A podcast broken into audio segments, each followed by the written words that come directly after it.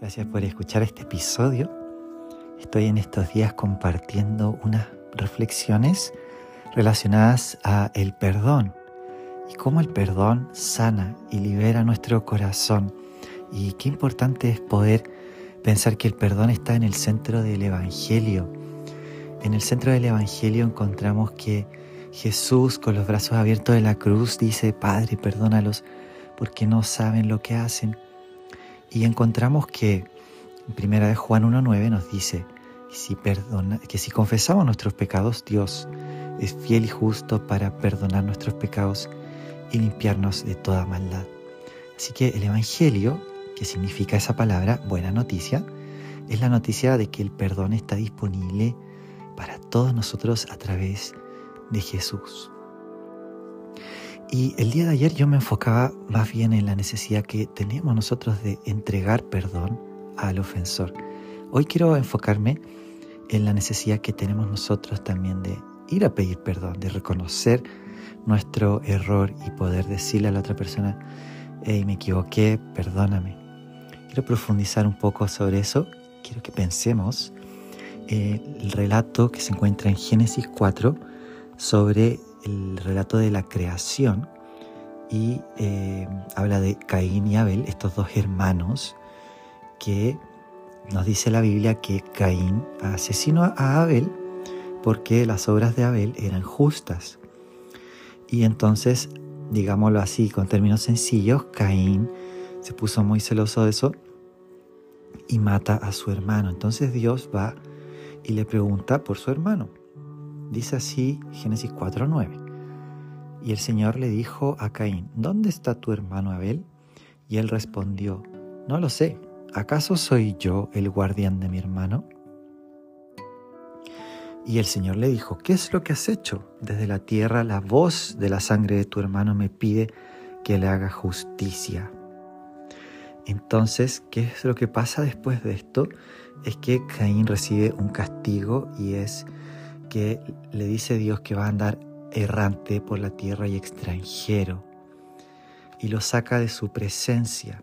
Dice el versículo 14, Tú me echas hoy de la tierra y tendré que esconderme de tu presencia. Errante y extranjero andaré por la tierra y sucederá que cualquiera que me encuentre me matará. Y el Señor le pone una protección para que no le suceda eso.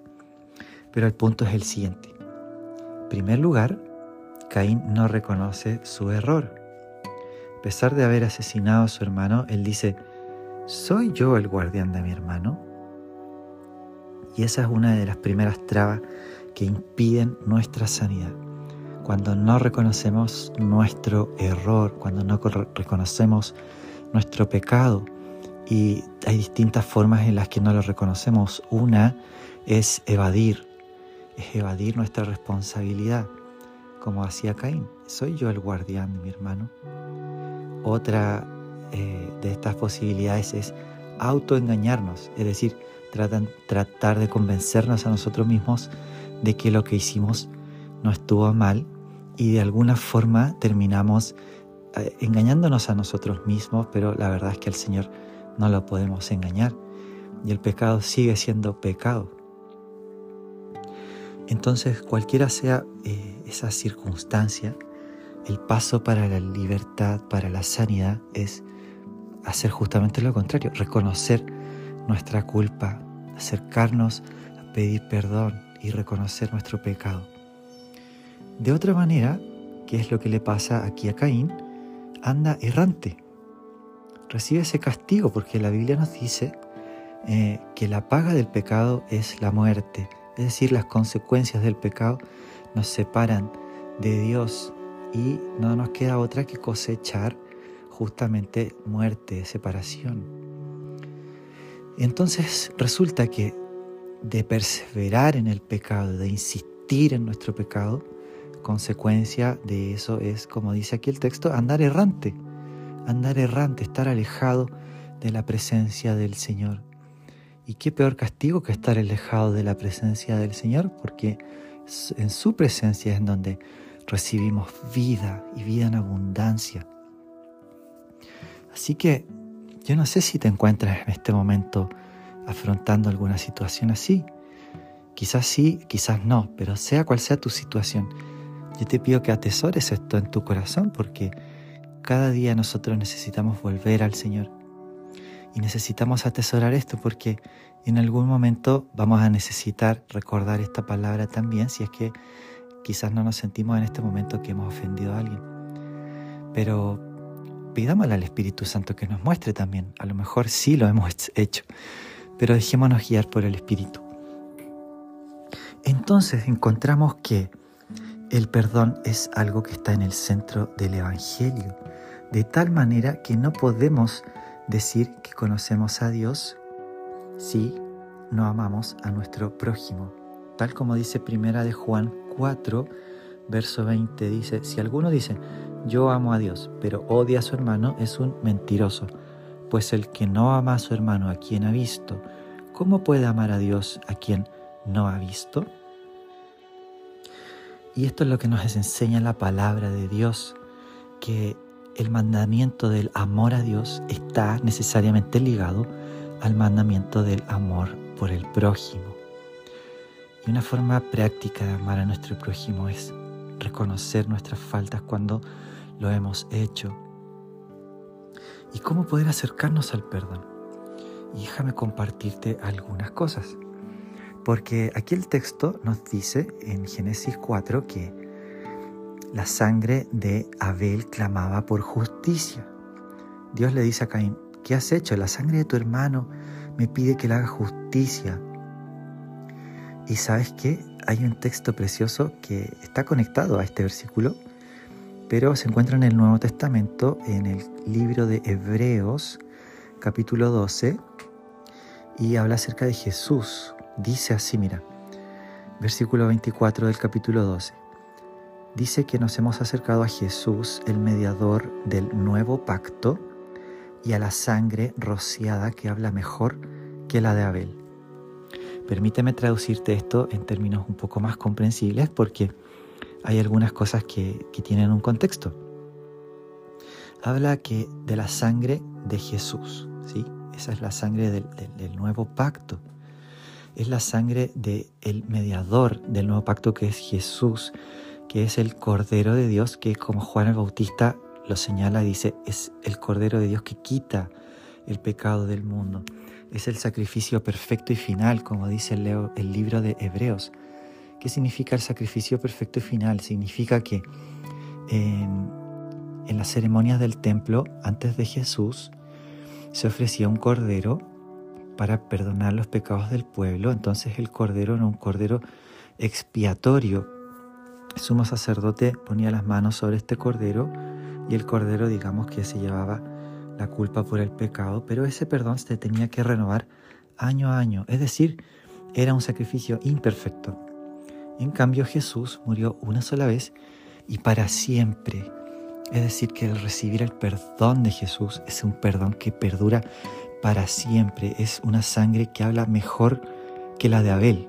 Y aquí sí vuelvo a este versículo que dice que Jesús es el mediador de este nuevo pacto, es decir, de este sacrificio que es para siempre. Qué tremenda noticia, qué buena noticia. Saber que ese perdón está para ti y para mí hoy. Y es un perdón eterno, es un perdón que abre las puertas del cielo. Ya no hay culpa, ya no hay condenación. Recibimos gracia de parte de Dios. Esa sangre de Jesús es la que es el sacrificio perfecto y final. Y por eso dice que es una sangre que habla mejor que la de Abel. ¿Por qué? Porque la sangre de Abel nos dice Génesis 4 que clamaba por justicia, pero la sangre de Jesús clama por gracia. La sangre de Jesús dice, Padre, perdónalos, porque no saben lo que hacen.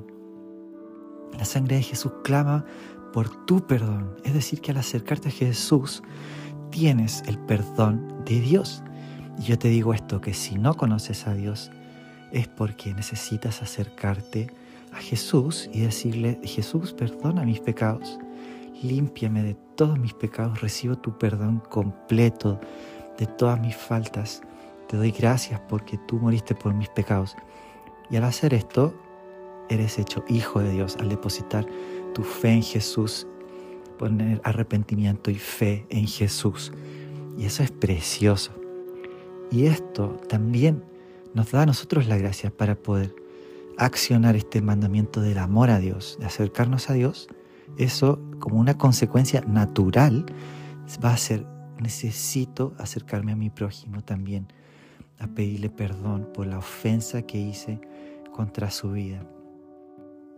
A lo mejor este ejemplo de Caín te suena un poco fuerte porque habla de un asesinato, pero sabes que Jesús en el Sermón del Monte, en Mateo 5, dice que nosotros hemos oído que se nos dice que no mataremos, pero cualquiera que le dice a su hermano fatuo o tonto, ya ha, digamos, matado en su corazón, ya ha matado una relación. Y nosotros tenemos distintas formas, según el Evangelio, eh, de cometer pecado, incluso este, digamos, asesinato de relaciones. Y nadie está libre de decir, no, yo nunca he cometido un pecado. Cada uno de nosotros, por eso, necesitamos a Jesús, porque Él nos reconcilia con Dios de forma definitiva. Y sabes que este mandamiento de amar a nuestro prójimo está ligado al mandamiento del amor a Dios, te lo vuelvo a decir, pero también, y como último punto, está el mandamiento de amarte a ti mismo. Recuerda que el primer y más grande mandamiento, según la Biblia, es ama a Dios con todo tu corazón, con toda tu mente, con toda tu alma, con todas tus fuerzas. Y dice que el segundo mandamiento es semejante. Ama a tu prójimo, pero también dice como a ti mismo. Es decir, amarte a ti mismo, según el Evangelio, también involucra perdonarte a ti mismo. Porque si te acercas a pedir perdón a una persona es porque estás reconociendo ya una culpa tuya. Pero a veces vivimos culposos. Y la verdad es que Dios no quiere que vivamos en condenación o en culpa. Él quiere que vivamos en su gracia. Y si te acercas a pedir perdón, es porque has recibido la gracia del Señor para reconocerlo y para poder restaurar una relación y restituir el daño. Pero una vez hecho esto, también es importante pasar por un proceso en el que también tú te perdonas a ti mismo por el mal que hiciste. Entonces, al recibir el perdón de Dios, puedes decir, wow, ya no hay ninguna culpa sobre mi vida. El Señor me ha perdonado y puedes estar en paz también contigo mismo y decir, gracias Dios, gracias porque tú me has dado tu perdón y ese mismo perdón lo puedo entregar a otras personas y puedo reconocer mis faltas y acercarme a otros también a reconocer mi error. Y una vez hecho esto, también decir gracias a Dios porque tu perdón me habilita a mí también para perdonarme a mí mismo y no vivir en culpa. Así que permítame cerrar con esta última idea de que Dios anhela y desea que tú seas completamente libre. Nos dice la Biblia en Juan que aquel quien Jesús hace libre es verdaderamente libre. Entonces, si estás luchando con un sentido de culpa por eh, pecados ¿no? contra Dios, pecados contra el prójimo, permíteme animarte en primer lugar a que si has pecado contra alguna persona, reconozcas tu error, no te autoengañes, expón tu corazón ante la presencia de Dios y toma los pasos necesarios para acercarte a esa persona y tener una conversación pacificadora en la que tú puedas reconocer tu error y pedir perdón y ver la forma de poder restituir el daño si así fue hecho. Una vez hecho esto, vuelve en oración y confiesa con tu boca que has recibido el perdón del Señor, que ya está disponible para tu vida por medio de Cristo. Y al hacer esto también vas a poder entrar este proceso de sanidad, este proceso de transformación de la mente, este proceso de pensar diferente de como pensábamos antes. Así que permíteme cerrar este tiempo orando por tu vida y pidiéndole al Espíritu Santo que nos enseñe y nos guíe. Oremos.